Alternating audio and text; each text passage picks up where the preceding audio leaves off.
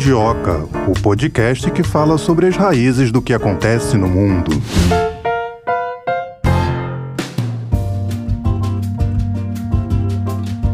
Mundioca no ar, mais um episódio na sua companhia, querido ouvinte, também na companhia dela. Eu sou Tayana de Oliveira. Quem escuta a gente sempre já sabe. Junto comigo, quem tá? Melina Saad. Quem tá chegando hoje, prazer. Eu sou a Tayana. E eu sou a Melina. Muito prazer em estar com vocês, em estar com a Tayana também, em discutir mais um assunto aqui no Mundioca, onde nós vamos a fundo naquilo que acontece no mundo. E hoje nós vamos falar sobre uma lei polêmica do Reino Unido, uma lei de imigração que torna crime entrar sem permissão no Reino Unido. É um projeto de lei de nacionalidade que pretende dificultar a entrada de imigrantes e solicitantes de asilo. E pior do que isso, eles também andam falando sobre a possibilidade de mandar essas pessoas para Ruanda, para esperar lá em Ruanda, a 7 mil quilômetros de distância, até que a documentação saia. Lembrando que essa proposta não se aplica ao turismo, é uma proposta caracterizada pelo governo como as mudanças mais radicais em décadas no corrompido sistema de asilo, dificultando a vida de quem tenta entrar de forma irregular no país e também tem o objetivo de desencorajar essas pessoas é, que planejam entrar no país de forma ilegal. A legislação vai ser examinada ainda nesse ano pelo parlamento, que precisa aprovar esse projeto de lei que está sendo bastante criticado, né, Melina? Também, né?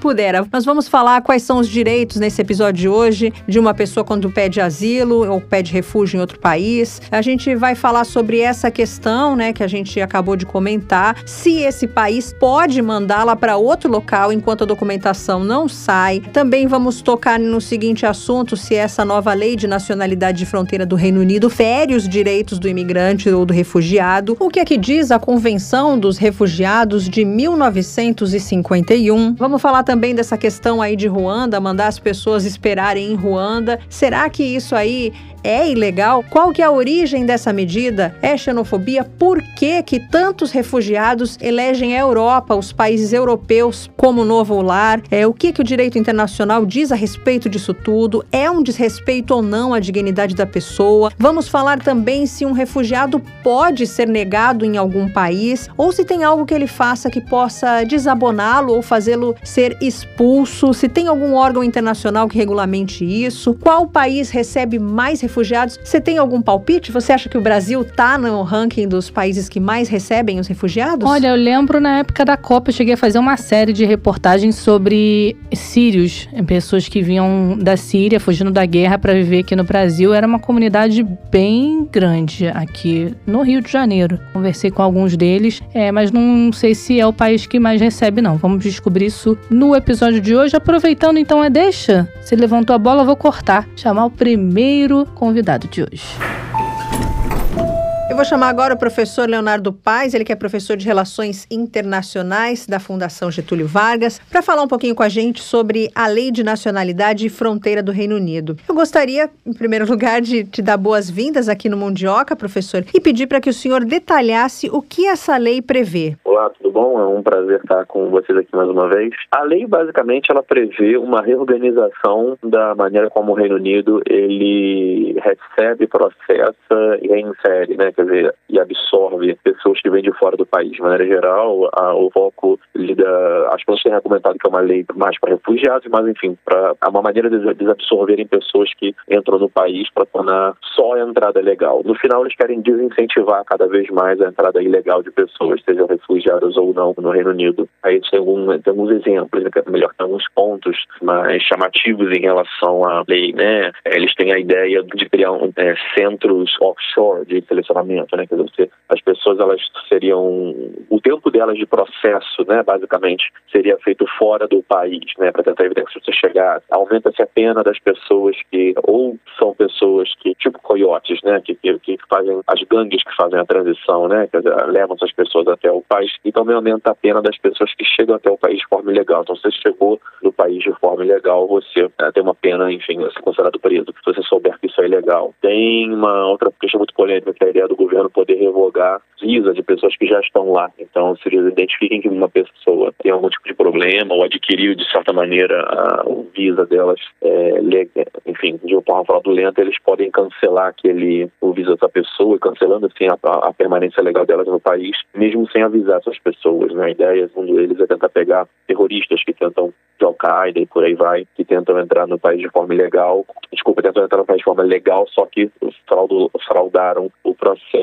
É, fundamentalmente, eles tentam criar também dois, dois, duas categorias de pessoas, né, de refugiados, que os refugiados é, que têm visa e tudo mais, terão todos os direitos, e refugiados que chegam por terceiros países e, e, de forma ilegal e, portanto, eles estariam restringindo os direitos de refugiados que essa pessoa teria. Enfim, nesse sentido, ela torna uma, uma lei, como a gente está vendo, bastante controversa. Agora, a lei de nacionalidade e fronteira anunciada aí pelo Boris Johnson pegou mal para o Reino Unido? Pegou, porque ele é uma lei dura, é uma lei muito dura, uma das leis, enfim, tá, até onde eu saiba, que ele, enfim, mais vai desestimular supostamente a entrada de pessoas no país. A ideia, de maneira geral, do ponto de vista da, enfim, a tendência global seria de alívio da questão dos, dos refugiados, de facilitação dos refúgios, de criação de leis supostamente mais humanas, mais acolhedoras, é, e essa lei vai no contrário, vai na direção contrária, é uma lei mais dura, tenta, que busca justamente tentar desincentivar esse tipo de coisa. Então, quando você pega, do ponto de vista, obviamente, né, da comunidade internacional que lida com esse tema, estou falando de ONGs, estou falando de organizações internacionais, enfim, é, esse pessoal, sem dúvida, tem sido muito crítico da lei, dizendo que essa lei, inclusive, viola internacionalmente reconhecidos de refugiados. Do outro lado, você vai ter pessoas que têm uma, são mais conservadoras, têm mais uma distância mais dura em relação à questão da migração e de acesso a refugiados, que acha que não, que acha que é uma lei que basicamente, finalmente, está levando a questão a sério e vai tentar limitar o número de pessoas ilegais no país. Os moradores do Reino Unido, eles são xenófobos? O senhor falou que tem pessoas mais conservadoras. Minha primeira pergunta é essa, se os moradores do Reino Unido são xenófobos. E a segunda é se o governo é. é eu, eu não gosto dessa generalização, né? Quer dizer, as pessoas como um todo, né? Como se o Reino Unido é um país de, sei lá, 60 milhões de pessoas. Acho que não dá pra gente gravar que todos eles são. Sem dúvida existem pessoas xenófobas, sem dúvida existem pessoas que são completamente acolhedoras e tem um monte de gente no meio do caminho, né? O, que a gente tem, na verdade, de fato, é que acho que essa, essa percepção desse tipo de coisa que tem um governo conservador, do Partido Conservador, nesse momento, que é o partido, basicamente, que liderou o Brexit. E o Brexit realmente tinha uma das suas principais bandeiras uma restrição maior à situação da imigração no país. Agora, imigração no Reino Unido é uma coisa complexa, né? Porque é um país que recebe muita gente há muitos anos, enfim, era um, um império muito grande, de maneira que grande parte das pessoas que faziam parte desse império em vários países como Índia, Jamaica, enfim, Paquistão, é, Nigéria, esse pessoal acaba eventualmente tentando ir para o Reino Unido de uma maneira ou de outra, vários países no Oriente Médio. Então, eles são países que estão acostumados a receber muita gente, e isso geralmente gera tensões com relação ao trabalho, direitos sociais e tudo mais. Então, assim, é uma dinâmica de, complexa e difícil de classificar, e eu, eu evitaria dizer que é um país xenófobo, mas é um país que tem lidado com uma situação muito difícil do ponto de vista de assimilação dessas várias nacionalidades que têm convertido para o país nos últimos anos. E tem algum motivo para o Reino Unido temer a presença de estrangeiros? É outra pergunta complexa, né? Quer dizer, eu acho que tem, tem algumas dinâmicas diferentes para entrar no método de temer, né? Tem uma dinâmica mais óbvia, que é a situação do terrorismo, né? Quer dizer, o Unido é um país que é envolvido em conflitos no Oriente Médio há, há algumas décadas, quer dizer, na verdade, há, há séculos, né? Quer dizer, que eles envolvidos em conflitos no Oriente Médio, na África e em outros lugares do mundo, e que num passado mais recente isso acabou gerando atentados terroristas muito duros, né? Quer dizer, muito letais, não só no Reino Unido, mas em outros países da Europa e Estados Unidos. Então, isso faz com que as pessoas realmente acabem ficando preocupadas. Né? Acho que a França foi, me parece, o país que mais sofreu esses atentados nos últimos anos, mas o Reino Unido, obviamente, é um sério candidato, como já foi no metrô de Londres, eu agora não lembro exatamente o ano. Então, isso, obviamente, gera uma preocupação nas pessoas e, e é, é, justo né, que elas se preocupem com esse tipo de situação. Outra questão do medo, enfim, da, da preocupação, da crítica em relação à aceitação de pessoas, lida com a questão do, do refugiado legal, ou pelo menos, bom, certamente refugiado legal, ou um fluxo muito alto de refugiados, que limitaria muito o mercado de trabalho, sobretudo o mercado de trabalho menos qualificado. Né? Aí eu não estou falando nem tanto assim de refugiados em si, de lugares em conflito como Síria, como Sudão. Eu estou falando mais agora de migrantes mesmo econômicos, estou falando de poloneses, estou falando de ucranianos, estou falando de, de, de, outras nacionalidades que, por questão da União Europeia, né, pelo, pelo, pela facilidade que a União Europeia gerava, acabavam indo é, em grande número para o Reino Unido e realmente ocupando, enfim, vários postos de trabalho que os britânicos julgavam que eram seus por direito por ser do seu país. Então isso gera uma dinâmica também complexa de, de fazer com que as pessoas se preocupem com a sua própria sobrevivência, enfim, de certa maneira. Isso lida da mesma maneira com o estresse que isso pode dar nos serviços sociais. Agora, essa é só a parte ruim né, desse fluxo de imigrantes, a parte é a parte boa, porque o Reino Unido ele precisa, de fato, em alguns, em alguns momentos, de mais pessoas. É uma, é uma população que está envelhecendo, é uma população que precisa de substituição de força de trabalho em várias etapas. Tanto é que quando, logo nas primeiras semanas, meses do Brexit, teve uma dinâmica muito interessante, que é de aumento de inflação, de desabastecimento, porque vários produtos não conseguiam chegar nas lojas, porque você, aparentemente, poloneses eram os principais motoristas de caminhão no Reino Unido, né? E aí, com a primeira onda de gente que foi embora, né, quer dizer, do Reino Unido, foram poloneses justamente é, motoristas, o que gerou uma demanda muito grande por motoristas de caminhão, que acabou estrangulando um pouco as cadeias logísticas no Reino Unido. Então, tem questões problemáticas, sim, as pessoas chamam atenção para isso, mas também tem benefícios, quer dizer, o influxo de imigrantes. Então, é, é saber pesar isso é uma arte, é bem difícil, e mais difícil ainda é você conseguir passar isso para a população de uma forma pragmática. E essa questão de enviar, talvez uma das mais polêmicas, né? enviar os solicitantes a asilo para Ruanda, na África, enquanto eles aguardam a emissão do visto? É, essa foi uma das medidas mais polêmicas que eles tiveram, né? Que eles tentaram basicamente tratar o, o refugiado como um problema e tentar terceirizar esse problema para outro país, né? Jogar para frente para que aquela pessoa não acabe, enfim, ou saindo dos campos de refugiado, das, instalações que são criadas para o processo dessas pessoas, acaba entrando no país ilegalmente. A ideia é de novo, dificultar cada vez mais que pessoas ilegais fiquem no país. Essa é altamente polêmica, né? Quer dizer, em, algumas instituições, organizações internacionais, que inclusive dito que isso, é, se não é contra, tangencia os limites da legislação internacional, dos regimes internacionais para refugiados. Então, eu acho que essa postura deles é altamente polêmica e imagino que ela vai causar polêmica enquanto ela perdurar. Agora, professor, essa lei que exige a liberação de visto para refugiados, ela viola a Convenção de Refugiados? Eu acho que ela tangencia o limite. Eu não vou dizer que ela viola, que ela está em perfeita conformidade, porque eu acho que justamente tem instituições hoje que estão justamente processando o Reino Unido nesse, nesse sentido, né? Tanto do ponto de vista da exigência desses visas a priori, das pessoas chegarem no país, ou criar esses centros de, de processamento, de screening de pessoas, triagem de pessoas é, fora do país, ou até você, a possibilidade de você poder cancelar o visto de uma pessoa sem avisá-la, enfim, todas essas questões elas são muito polêmicas, elas estão sendo, nesse exato momento, contestadas por não respeitarem integralmente os regimes internacionais de refugiados. Eu acho que a gente tem que esperar um pouco mais uma posição legal do caso, mas sem dúvida são questões que tangenciam esses direitos, isso sim, né?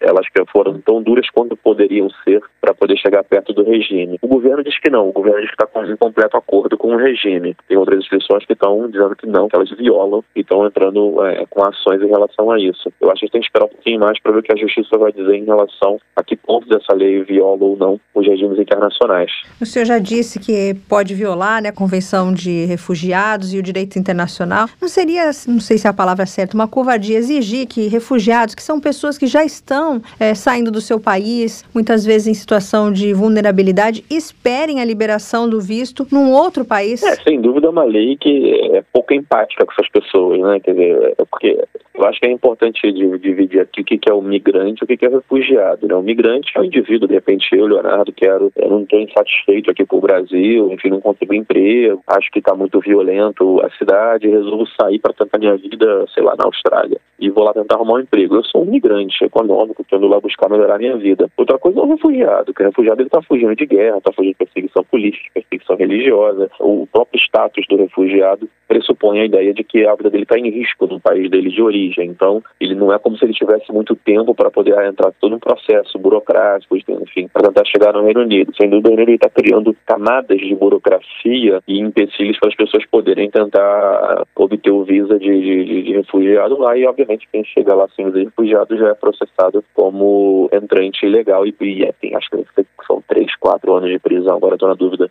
é, para essas pessoas. Então, obviamente, tratando de estimular o máximo possível pessoas que, obviamente, estão numa situação bastante vulnerável. Às vezes podem só ficar sem documentos, sem nada. É, então, sem dúvida, pelo menos é uma lei que tem pouca empatia com a situação dessas pessoas em condições de extrema vulnerabilidade em função do risco às suas vidas. E como fica a situação de quem é condenado por contrabando de pessoas? Eles aumentaram a pena. As pessoas que correm nesse tipo de crime, que estão contrabandeando para chegar no Reino Unido, eles criaram penas mais duras. Se não me engano, acho que agora a pena é prisão perpétua, enfim, são coisas bem duras mesmo. Eu queria te perguntar se você acredita que indianos, africanos são tratados ali no Reino Unido como cidadãos de segunda classe, mesmo que os que já estão ali legalizados. Essa é uma crítica há muito tempo, né? Não só no Reino Unido, mas enfim, essa é uma crítica de, de muitos anos que é, pessoas que vêm dos países do Sul, especificamente do Sul global, têm sido tratadas dessa forma, né? especialmente aqueles que vêm numa situação de vulnerabilidade, vêm como, como migrantes de baixa qualificação, que vão para trabalhar em, não estou dizendo de repente um cientista indiano que vai trabalhar na Universidade de Cambridge, né? Mas estou falando de, de repente, um, um rapaz ou uma moça da Índia, do, da Ruanda, da Nigéria, enfim, e gente do Brasil que vá lá com pouca qualificação para tentar ganhar vida e começando lavando pratos ou coisa parecida, lavando McDonald's, as pessoas realmente encaram um processo muito difícil, né, de inserção na sociedade, conseguir os,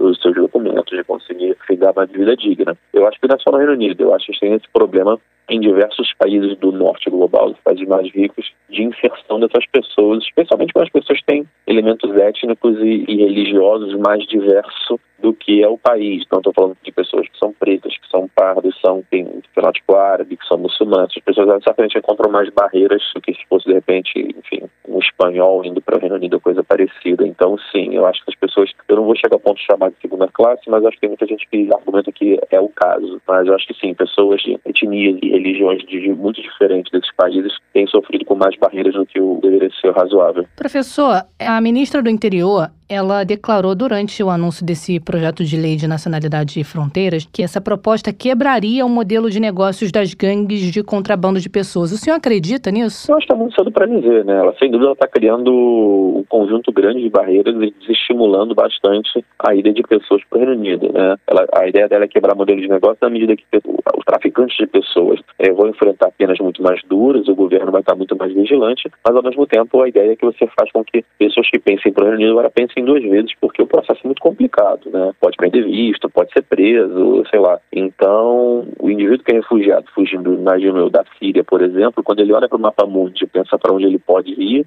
quer dizer, tendo ele mais condições, porque o Reino Unido não é perto, né? Quer dizer, quando ele foge, ele está indo para a Turquia, está indo para, sei lá, para o Líbano, para lugares mais próximos. Mas quando ele tem condições de, de fazer um voo mais longe, de ir para a Europa, Estados Unidos, Canadá, é, Reino Unido supostamente cairia na lista de prioridades, porque seria menos estimulante, seria menos estímulos para ir para lá, na medida que tem uma lei agora muito mais dura. Por consequência, os indivíduos que estão traficando pessoas para o Reino Unido perderiam ah, esses clientes. Acho que é um pouco essa ideia dela, né? Quer dizer, não só penas mais altas para as pessoas, que para os traficantes, mas ao mesmo tempo um desincentivo de pessoas irem para o Reino Unido. Faz com que os traficantes percam a capacidade, por isso quebrar esse modelo de negócios. É difícil saber se isso vai vingar ou não, né? A gente vai ter que esperar um pouco mais para saber se isso vai acontecer ou não. Enfim, é uma tentativa. O Reino Unido sa é, saiu da União Europeia, né, com o Brexit, e agora a Escócia quer a independência. Tem alguma coisa mudando aí, quebrando? Essa coisa, ela tá fissurada já tem um tempo, né? Quer dizer, a Escócia, ela já vinha de uma ideia de, de tentar se destacar do Reino Unido. O Remain, no referendo que eles fizeram, venceu a ideia de ficar,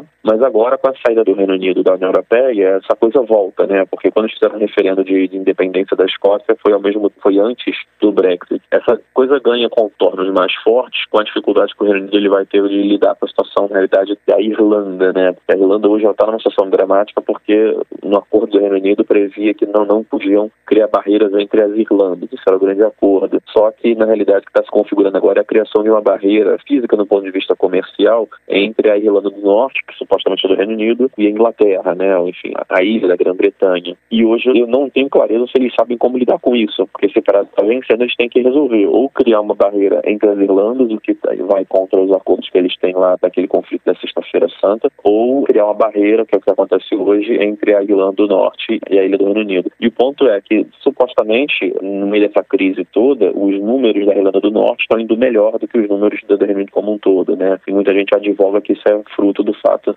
da Irlanda do Norte, por mais que seja Reino Unido, ela está bem se beneficiando das vantagens de ser parte da União Europeia. E aí eu acho que os escoceses olham para isso e ficam, olha, então realmente não está legal essa história de ficar aqui no Reino Unido, não, melhor para a União Europeia. Eu acho que essa a fissura está aí. É até onde isso vai para frente é difícil dizer nesse momento, mas certamente o Reino Unido nos próximos anos vai enfrentar bastante problema em relação à Irlanda e, e eventualmente a Escócia para lidar com essa situação de manter o Reino Unido ainda coeso. Mas o senhor acha que essa é uma situação que enfraquece o Reino Unido? Sem dúvida, né? Sem dúvida, porque se você tivesse uma situação maravilhosa, ninguém ia querer sair, né? A ideia de querer sair do Reino Unido nesse momento da Escócia é, não é exatamente porque só por questões nacionalistas ou de autodeterminação, de que eu quero ser escocês. Quer dizer, os escoceses eles têm uma, uma autonomia muito interessante para vários elementos, né? Quer dizer, tem seleção nacional de futebol, de vários esportes. Então, do ponto de vista de, de, de eles têm a bandeira, tem o parlamento próprio, uma série de coisas interessantes que lidam com a autonomia do país. Acho que a ideia é mesmo achar que está num, num, barco que não está indo muito, está furado, mas também não está como eles gostariam que fosse. E imagino que a boa parte dos escoceses,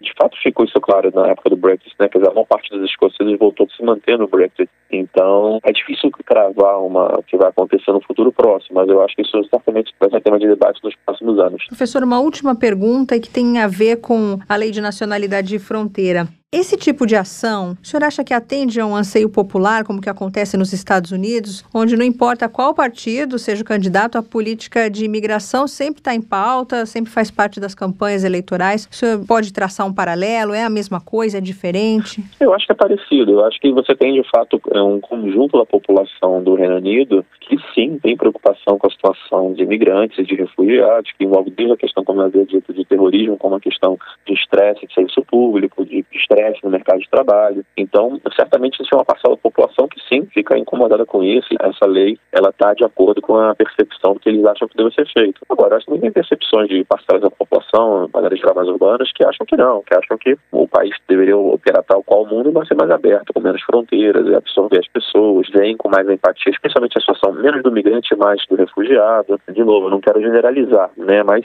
são dois países que são tradicionalmente nas últimas décadas grandes receptores de pessoas de outros países, sejam migrantes ou refugiados, e isso não é sem custo. Né? Eu acho que essa é a grande questão, isso não é sem custo. Então a questão é o quanto que a população consegue ver as vantagens e não só as desvantagens desse processo de acolhimento de pessoas. Tá certo. Obrigada, professor Leonardo Paes, por trazer esses esclarecimentos aqui para a gente sobre a Lei de Nacionalidade de Fronteira e a gente volta a conversar numa próxima oportunidade. Nada, foi um prazer. Até a próxima. Tchau, tchau. É, tá, a notícia dessa nova lei não caiu muito bem internacionalmente, mas nem nacionalmente, porque advogados britânicos denunciaram a Lei de Nacionalidade de Fronteira fronteira como inconstitucional. A altamente controversa Lei de Nacionalidade de Fronteira foi rechaçada por advogados especializados em imigração do Reino Unido. A proposta foi aprovada pela Câmara dos Comuns e está em fase de análise na Câmara dos Lordes. Caso ela seja ratificada, vai dar poderes ao Ministério do Interior para revogar a cidadania britânica de pessoas nascidas em outros países sem qualquer advertências. Críticos também denunciam o conteúdo racista da peça peça legislativa ao criar condições de uma cidadania de segunda classe. Segundo o estudo, a cláusula 9 da proposta confere ao secretário do Interior poderes vagos, exorbitantes e inconstitucionais, com impacto desproporcional na população não branca, incluindo quase metade das pessoas nascidas na Ásia e dois quintos da comunidade negra. Os novos poderes são identificados em termos tão amplos que quase não agem para moderar o exercício de critério aplicado pela Secretaria Secretaria de Estado, foi o que concluíram os peritos. Conforme a análise, sem a cláusula 9, os poderes do Reino Unido para revogar a cidadania já seriam substancialmente maiores do que qualquer país do G20, isso é, as 20 principais economias do mundo. Os advogados, então, descreveram o texto como espantosamente injusto. De acordo com um porta-voz da Media Diversified, 6 milhões de pessoas viverão sob temores temores de que um único movimento em falso, mesmo um equívoco inocente ou um acidente de carro, poderá resultar em prisão e deportação. Essa legislação deliberadamente racista, ainda segundo o Media Diversified, é uma ameaça existencial a nossos entes queridos, vizinhos e colegas. Em um caso relacionado, Mozambique, ex-prisioneiro de Guantánamo e diretor do CAGE, registrou um processo contra o Ministério do Interior, ao acusá-lo de abuso de poder por negar a emissão de seu passaporte por mais oito anos. O documento de Beg foi confiscado pelas autoridades três vezes em 17 anos. Em todas as ocasiões, jamais foram apresentadas evidências para castigá-lo. Dessa forma, é notório que Londres já possui poderes para negar arbitrariamente a emissão de passaportes. Então vamos continuar falando sobre esse assunto, trazendo mais um especialista aqui no episódio de hoje. Eu chamo aqui para nossa conversa a professora Tereza Raquel Couto Correia, ela que é professora de Direitos dos Refugiados da Faculdade de Direito da Universidade Federal do Ceará. Tudo bem, professora? Seja muito bem-vinda aqui ao Mundioca. Tudo bem. Obrigada pelo convite, pela oportunidade de conversar um pouco sobre os refugiados. Né? Professora, quais são os direitos de uma pessoa quando ela pede asilo em outro país? É, a primeira característica que a gente tem que falar é que asilo é diferente de refúgio. Uhum. Então, no Brasil, a gente tem duas formas de proteção das pessoas que estão fugindo por temor da guerra, da perseguição. O primeiro é justamente o direito de asilo, que é um direito constitucional garantido na nossa Constituição, mas ele é direcionado a pessoas individualmente. Então, é, geralmente quem pede asilo são autoridades públicas de outros estados, quando sofrem golpes, né, políticos. E o refúgio não. O refúgio ele tem uma característica mais coletiva, né? Então, de um grande fluxo de pessoas que está fugindo também por razões de perseguição, que uma dessas razões pode ser a guerra. Mas o refúgio ele é concedido não só em tempos de guerra, mas também um temor de perseguição em relação à é, origem social, é, sexo, religião, né, posições políticas. Então, o refúgio ele tem uma característica mais ampla do que o asilo. Né? O asilo ele é só quando a perseguição tem cunho político. Professora, eu não sabia essa diferença. Eu acredito que muitos ouvintes também não devam saber. Então, será que a senhora poderia dar um exemplo de quem pede asilo e quem é refugiado? Sim, os refugiados, eles são bem conhecidos porque tem uma agência da ONU chamado Alto Comissariado das Nações Unidas para Refugiados, que a sigla é mais conhecida do que o nome que é muito extenso, chama Acnur. E aí essa agência, ela, digamos assim, coordena todos os refugiados no mundo. Então, a, na Síria a gente tem campos de refugiados, né? a gente tem o acolhimento de refugiados sírios vários outros países do mundo, inclusive no Brasil.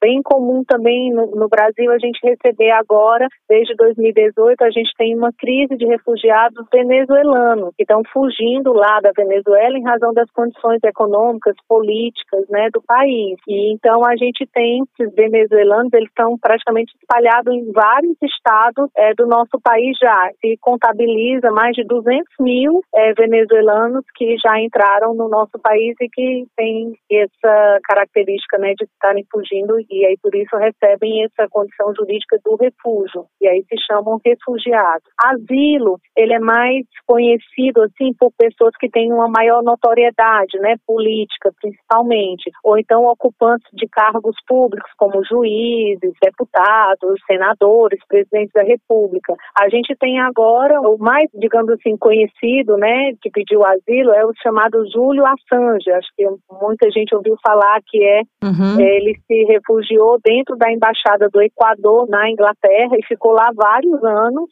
acusado, né, de, entre outras coisas, do vazamento de dados sigilosos do governo americano e por isso o governo americano solicitou a extradição dele para que ele fosse processado nos Estados Unidos. E daí ele estava na Inglaterra e pediu asilo na embaixada do Equador e ficou lá por alguns anos. Agora, o país que recebe um refugiado ou alguém que solicita asilo, esse país pode mandar essa pessoa para outro local enquanto a documentação não sai? Não Na verdade, existe essa proteção jurídica, né? Quando tem um solicitante de refúgio ou de asilo, ele precisa ficar no país aguardando a resposta, que é um processo administrativo, que no Brasil dá entrada já na Polícia Federal, e o Brasil também tem uma agência dentro, vinculada ao Ministério da Justiça, que chama CONARE, que é o Conselho Nacional para os Refugiados. E eles lá é, analisam os pedidos, né, e julgam se aquela pessoa tem as condições jurídicas legais para é, é, receber esse status jurídico de refugiado.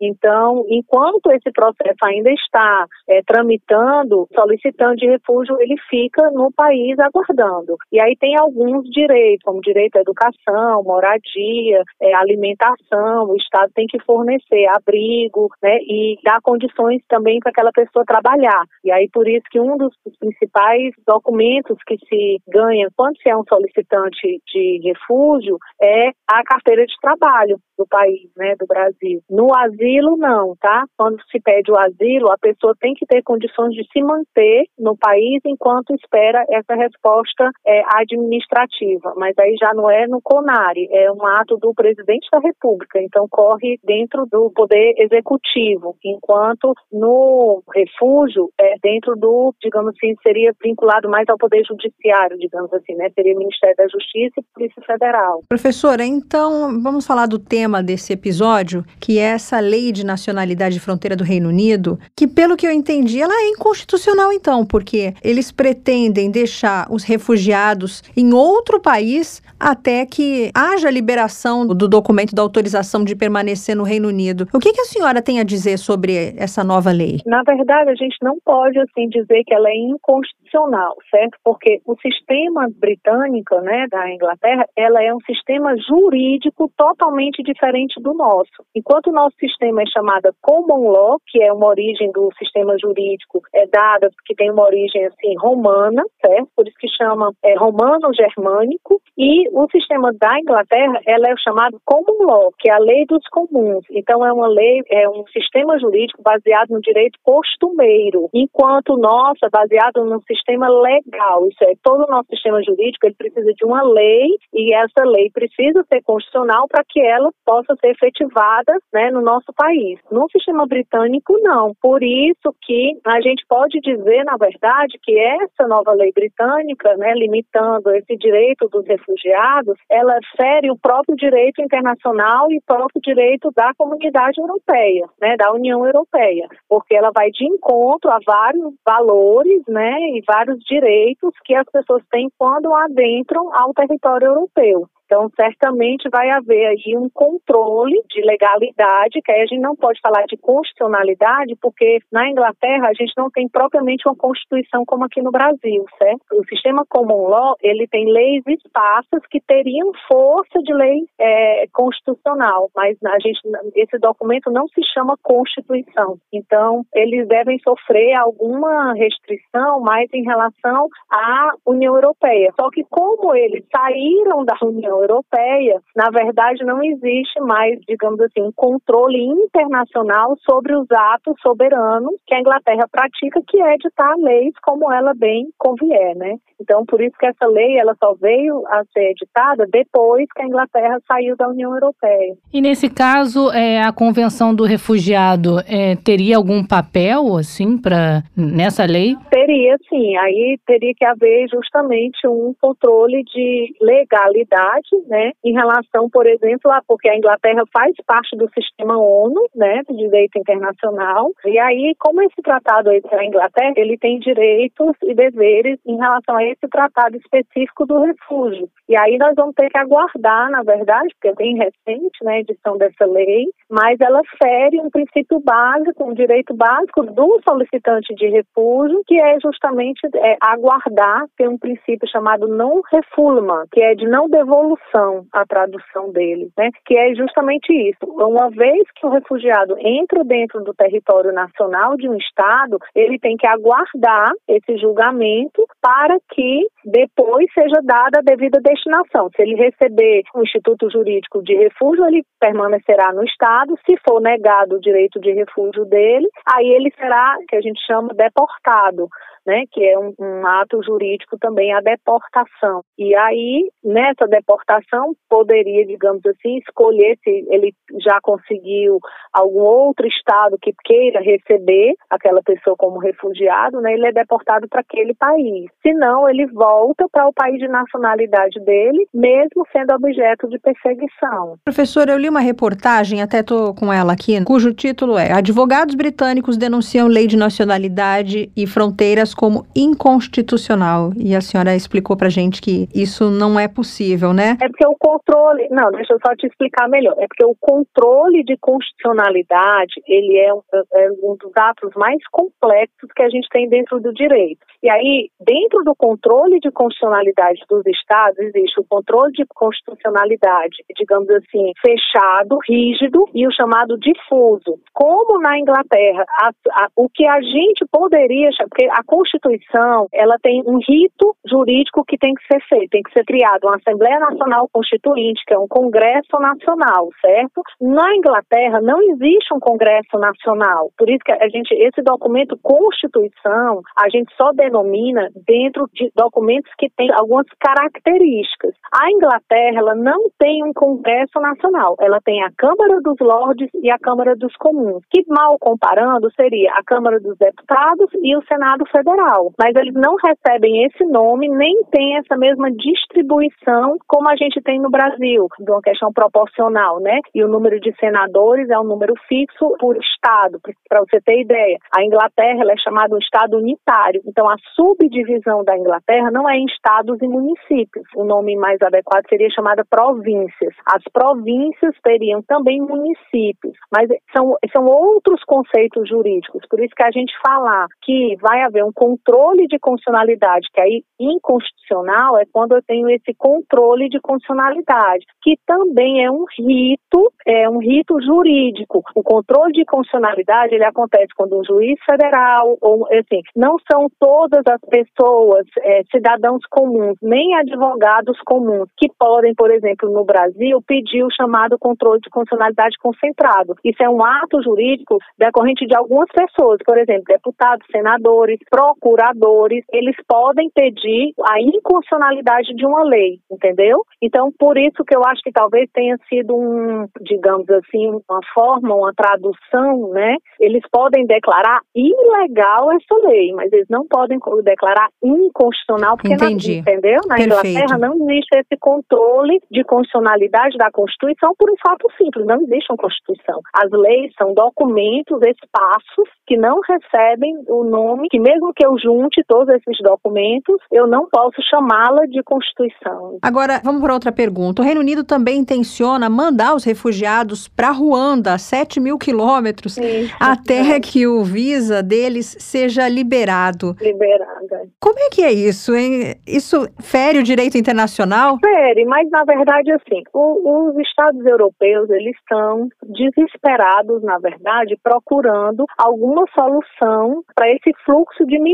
não só o refugiado, né, mas assim, esse fluxo migratório que insiste em, assim, que persiste em ir para a Europa. Quando os Estados europeus, eles já não estão mais comportando esse nível de migração, né? Mas isso decorre de questões culturais, econômicas, principalmente, né? Em que as pessoas que estão em uma situação muito vulnerável, elas acham que a Europa é o melhor lugar do mundo, porque essa é a fama, digamos assim, que a Europa tem dos anos aí que se construiu, principalmente depois da Segunda Guerra Mundial, em relação ao chamado Estado de welfare state, que é o Estado do bem-estar social, que é um Estado, né? Os Estados europeus, a União Europeia de uma maneira geral, eles passaram a dar muito conforto, digamos assim, ao cidadão, né? Em termos de educação, moradia, alimentação. Mas isso já, digamos assim, isso já entrou em crise, em colapso. Né? Os Estados europeus eles estão sobrecarregados em relação a todos esses benefícios dados aos cidadãos, né?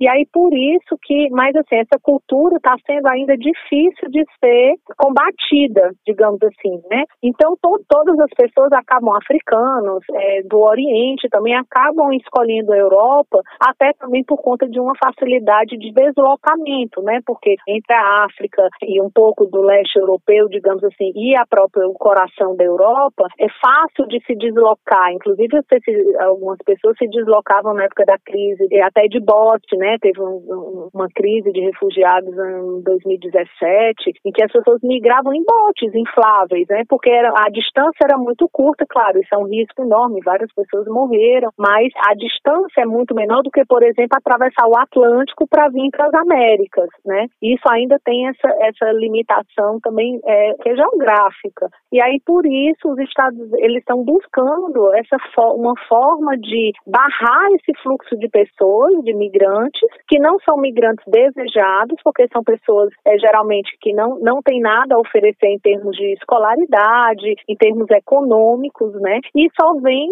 é, se sobrecarregar o sistema social de proteção social desses estados para receber auxílios, né? Auxílios assistenciais, como a gente teria aqui, digamos, esse Mais Brasil, Vale Gás, entendeu? Que lá os europeus também têm esse tipo de assistência, né? Que é dada a essas pessoas, principalmente migrantes. E é isso que eles querem, eles estão buscando essa alternativa. Infelizmente, o direito, ele vai, se essa lei for considerada legal, legítima, eles vão fazer isso mesmo. E aí, as consequências disso, a gente vai é, ver um pouco mais na frente, mas as experiências que a gente tem de outros, como os Estados Unidos, é, construir um muro enorme do México, né, da fronteira mexicana para os Estados Unidos. E o que está havendo é uma verdadeira guerra civil em relação à questão das migrações, né, porque os latino-americanos também, América Central, principalmente, eles estão todos migrando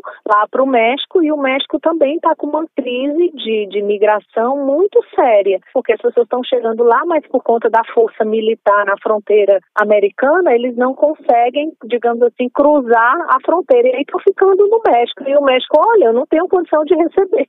E aí vira uma, uma, uma guerra mesmo. Então, tá, esse problema ele é bem sério e, infelizmente, a gente não vê uma saída, digamos assim, né, uma solução única, digamos assim. O que na, a gente estuda, né, como essa, esse fluxo migratório, ele poderia ser menos danoso para todo tanto estados como pessoas, se houvesse uma distribuição mais ordenada e também uma distribuição entre estados. Por exemplo, o Brasil ele é um país que ele tem enormes extensões territoriais e o Brasil poderia ser um país de bastante acolhimento para essas pessoas que estão migrando, mas os próprios migrantes não, não pensam no Brasil como esse país de receptividade, digamos assim. Professora, só te interrompendo antes da gente ir mais a fundo nessa questão do Brasil como um país que recebe refugiados, queria tocar em mais um ponto a respeito dessa lei de nacionalidade lá do Reino Unido. Queria saber a sua opinião sobre a origem dessa lei. A senhora acredita que ela foi elaborada por conta de xenofobia? Sim,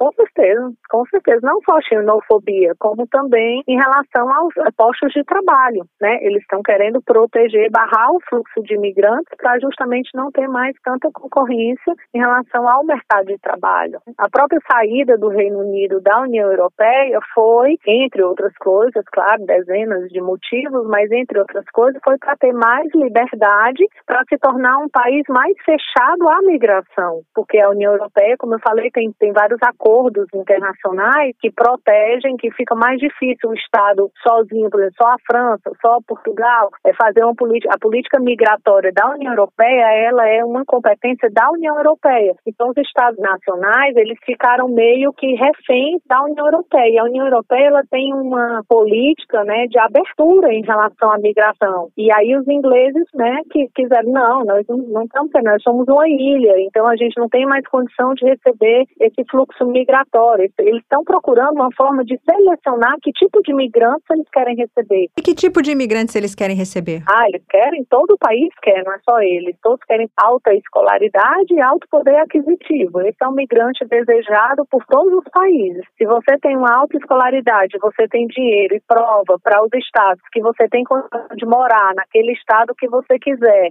e que você não precisa usar do sistema social e que você pode se manter, manter tratamento tratamentos de saúde, por exemplo, é, de, de, maneira privada, você é recebido com pompas e em qualquer estado que você queira escolher. Precisa ser branco? Não, precisa ter dinheiro e escolaridade. Por exemplo, nos Estados Unidos, você pode ganhar o visto permanente se você provar ter uma renda mais de 100 mil dólares por ano. Então, se você comprar, né, comprovar que você tem uma renda de mais de 100 mil dólares por ano, você pode ficar nos Estados Unidos o tempo que você quiser. Assim como nos países europeus também, só que na Europa é até menos. A Europa, se eu não me engano, são 2 mil euros por mês. Você fica, por exemplo, em Portugal. Agora, você não pode trabalhar em Portugal. Você tem que provar que você tem uma renda que vai garantir 2 mil euros por mês. Você fica em Portugal quanto tempo você quiser. Porque poucas pessoas, acho que essa questão da migração também, ela esbarra no pouco conhecimento que as pessoas têm em relação aos vistos. A própria migração chamada legal, né? A migração organizada, a migração programada. Mas, na verdade,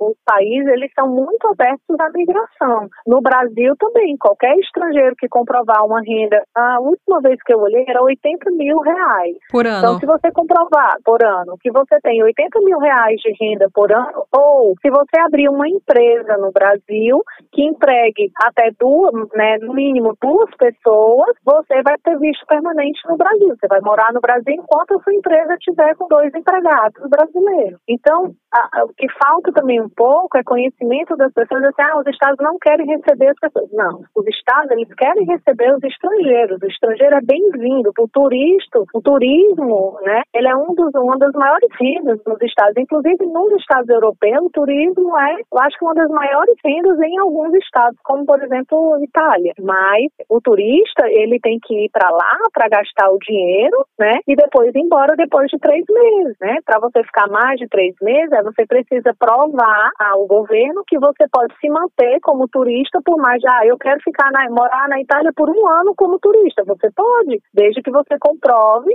que você tem renda suficiente para ficar um ano na Itália, entendeu? Assim são todos os países, no Brasil também. Professora, tem algo que um refugiado possa fazer que o desabone, em última instância, o faça ser expulso ou não aceito? Sim, por exemplo, tem um conceito chamado de ordem pública. É você perde, você perde o direito de ser refugiado se você violar a ordem pública. Só que a ordem pública não é um conceito jurídico fechado, não tem nenhuma lei que diz o que é ordem pública. Então, por exemplo, eu já tive casos aqui em Fortaleza que um solicitante de refúgio ele foi acusado, né, de violação da ordem pública porque ele estava escutando som alto no fim de semana, num sábado. E os vizinhos ligaram e a polícia foi, constatou que era um solicitante de refúgio e disse que ele estava violando a ordem pública e a paz social. Então, pra você ter ideia como é, né? Como e estava é, mesmo, né? É, é vulnerável. Não, mas na verdade, assim, foi também um pouco de preconceito, né, dos policiais, porque o rapaz era de origem africana e vários vizinhos já tinham reclamado. Na verdade, era um grupo de estudantes da UNILA, da universidade é, que tem aqui em Redenção,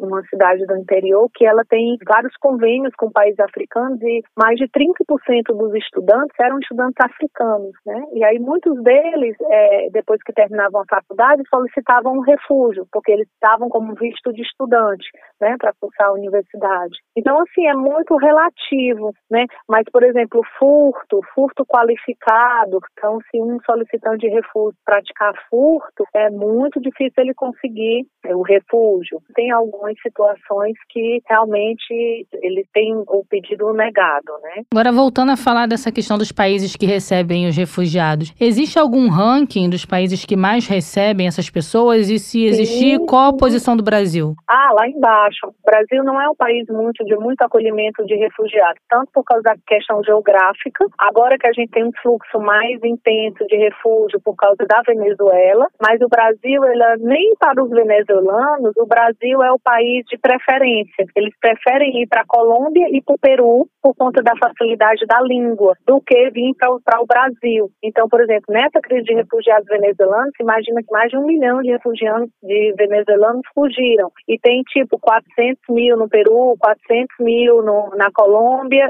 outros espalhados, Chile, Argentina, e tem é, em volta de só 150, 120 mil venezuelanos no Brasil, entendeu? Então, o Brasil não tem muito essa tradição de acolhimento de refugiados por conta da língua. Nós somos isolados, né, no português, cercados por língua espanhola, e por outro lado, para o lado africano, tem o oceano que Atlântico que é bem difícil a travessia. Tanto que quando chega africanos aqui, por exemplo, falo do Ceará, né, que é onde eu atuo, eles chegam, por exemplo, dentro dos navios cargueiros que vêm da África aqui para o Porto do Pecém, aqui em Fortaleza, né, no, no Ceará. Aí chega só um ou dois, entendeu? Chegam cinco no máximo não, não tem um fluxo assim de milhares de africanos vindo para o Brasil por conta dessa dificuldade geográfica. E quais seriam os países que mais recebem os refugiados? Ah, mais recebem, assim, do Ocidente, geralmente assim, é, depende da crise, entendeu? Por exemplo, quando teve a, a crise da, da Síria, quem mais recebeu é, sírios foi o Líbano, que é por causa da, da fronteira, né? E, então, depende muito de qual fluxo de, de crise de refugiados você está falando. Porque tem a da Síria, tem agora a gente está tendo agora da guerra lá da Rússia com a Ucrânia. E aí agora, por exemplo, os ucranianos, eles estão fugindo muito para a Polônia, né, por conta da facilidade de atravessar a fronteira na fronteira da, com, com a Polônia. Então vai depender muito do ano que você olhar. O refúgio ele ele tem um ranking. Inclusive tem uma organização internacional que ela divulga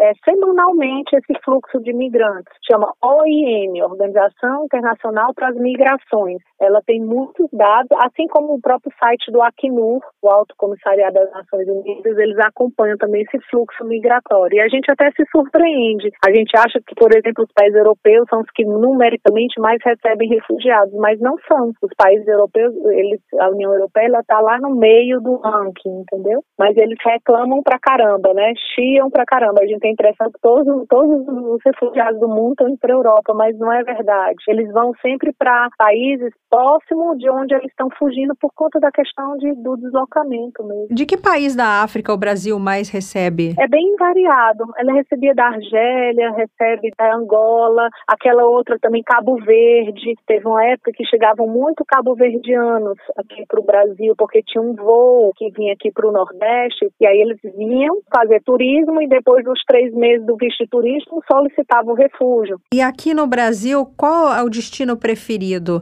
É São Paulo? Sul, Sudeste. Vão alguns para o Sul também. Por exemplo, teve um fluxo em 2015 por causa do terremoto de haitianos. Vieram muitos rapazes haitianos e eles encontraram muita oportunidade de emprego nos frigoríficos do Sul-Sudeste. Eles conseguiam emprego fácil nos frigoríficos de frango, né? Frango e suínos. Então, aí eles foram muito para o Sudeste e para o Sul. Mas o local mesmo preferido é São Paulo. Tá certo, Tereza Raquel Couto Correia, professora de Direitos dos Refugiados da Faculdade de Direito da Universidade Federal do Ceará. Muito obrigada por conversar com a gente sobre esse tema, professora. Obrigada também. Eu agradeço a oportunidade e me coloco à disposição aí para mais, mais esclarecimentos. O assunto é bem complexo, né?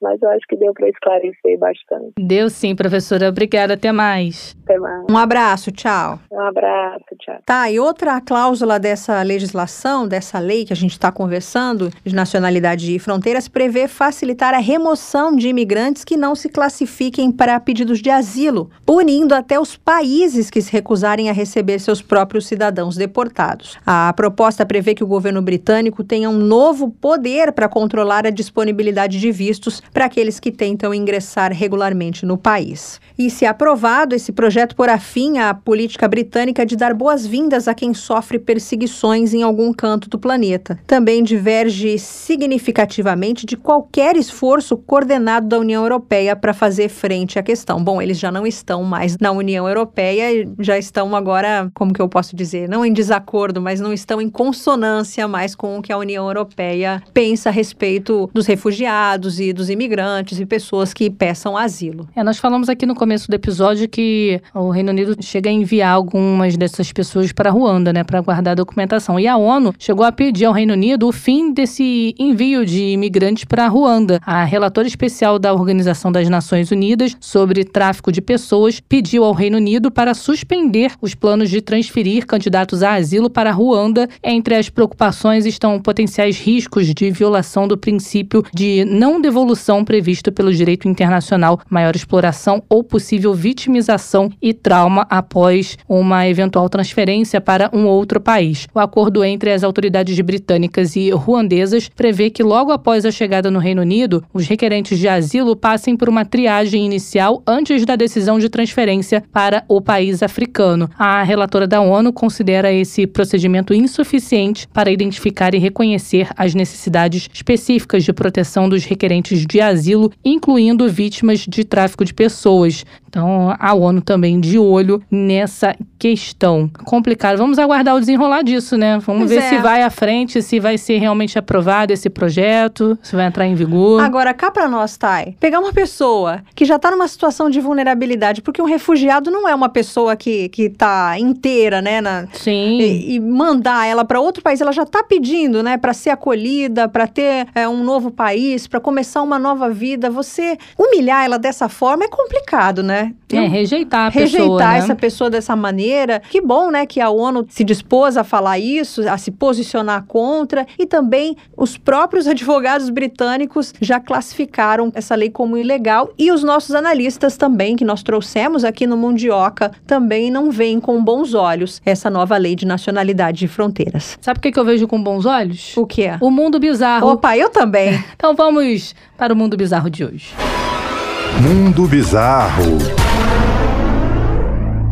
Hoje tem bebê no mundo bizarro, hein? E é Oba. é bem bizarra essa história. Escuta só. Tem um vídeo circulando aí pelo TikTok que mostra uma bebê caminhando enquanto usa um sapatinho com salto. Não um salto alto, mas tem um saltinho ali por cima das meias. Isso gerou uma série de comentários aí. Pelo que aparenta, pela perninha, parece que essa bebê tem cerca de um ano de idade. E essa gravação foi vista mais de 36 mil vezes e é o único vídeo publicado nesse perfil alguns comentários, né, por conta dessa gravação, digamos assim, tem um tom meio de revolta. As pessoas ficaram bastante incomodadas. Vou ler aqui alguns dos comentários. É um ótimo jeito de seu bebê quebrar o pescoço se ela tropeçar, escreveu uma pessoa. Aí o outro diz assim, abre aspas, pobre bebê, fecha aspas. No outro, dá para ver que você está fazendo isso só por diversão, mas realmente não é seguro para os bebês, escreveu um outro usuário da rede social. O responsável pela postagem revidou as críticas, contando que os sapatos são macios e feitos por uma loja em que as crianças podem montar seus ursos customizados. No site da marca, no entanto, o item tem um aviso de que não é recomendado para crianças menores de 3 anos.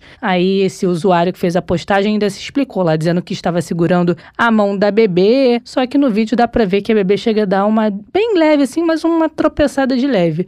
Eu achei bizarra a atitude dessa pessoa que fez isso com a bebezinha. Olha, eu achei que o saltinho era tão pequenininho e talvez alguém estivesse segurando a mãozinha, como ela disse mesmo, né? É, mas é complicado, né? Uma bebê aprendendo a andar e você colocar um salto, de certa forma, é um obstáculo, né? Não é nem recomendado você colocar chinelo em bebê quando ele tá aprendendo a andar. É bom deixar ele com o pé no chão mesmo para ir pegando o formato do pé, pegando o equilíbrio e tudo mais. Eu achei bizarro. É, os pediatras podem dizer melhor, né? Ó, eu tenho um problema por essa história de não ter engatinhado. Todo o processo do bebê, ele tem que ser respeitado, como você falou. O pezinho no chão, colocar a planta, né? Eu ando até hoje na ponta do pé por não ter engatinhado. Fui um bebê que eu sentei e já saí andando. Então, realmente pode dar algum problema mesmo para bebê. Mas que é fofinho, eu vi o videozinho. Que é fofinho, aquela perninha gordinha ah, de sapatinho. Per... Não, a perninha gordinha muito fofa, dá vontade de morder. Dá vontade de morder. Agora tem bebê que acontece isso mesmo. Senta e já anda direto, não passa pelo processo de engatinhar. Não tem esse contato. Meu filho, quando começou a engatinhar, eu fiquei um pouco assustada, porque ele engatinhava com um joelho no chão e a outra perna era a sola do pé. Fazia tipo um, ângulo de 90 graus, assim, com a perna. Aí um joelho no chão e a sola do outro pé e, puxando. Eu ficava, mas por que, que ele tá engatinhando desse jeito? Aí a pediatra foi falou: é a forma que ele tá encontrando para se locomover, deixa ele. Depois ele começou a andar lá segurando, né, se apoiando, e agora já anda sem apoio nenhum, já sai correndo pela casa. Falando ainda dessa nenezinha, eu acho que uma mãe não colocaria filha em risco, né? Provavelmente alguém devia estar segurando ali e deve ter sido só para guardar mesmo o videozinho dela. É aquela história, né? Na era da rede social, o que a pessoa é capaz de fazer para ganhar visibilidade, ganhar comentário, seguidor, like. Às vezes fez isso justamente para gerar uma polêmica, né? Ser o único vídeo publicado nesse perfil, às vezes quis causar como Nenê dizem faz por aí. cada coisa fofinha, eles fazem o tempo todo Pois coisa é. fofinha, tem que ser isso. Basta colocar uma foto do neném ali que já é motivo pra você ganhar vários likes. Neném e pet. Neném e pet é. É, É são os- like certo. é, são, é, exatamente, são os campeões de likes, não tem como. Bom, esse foi o Mundo Bizarro de hoje. E fica a dica aí: se você tem um bebezinho, não vai criar obstáculo quando ele estiver aprendendo a andar. Até o próximo episódio.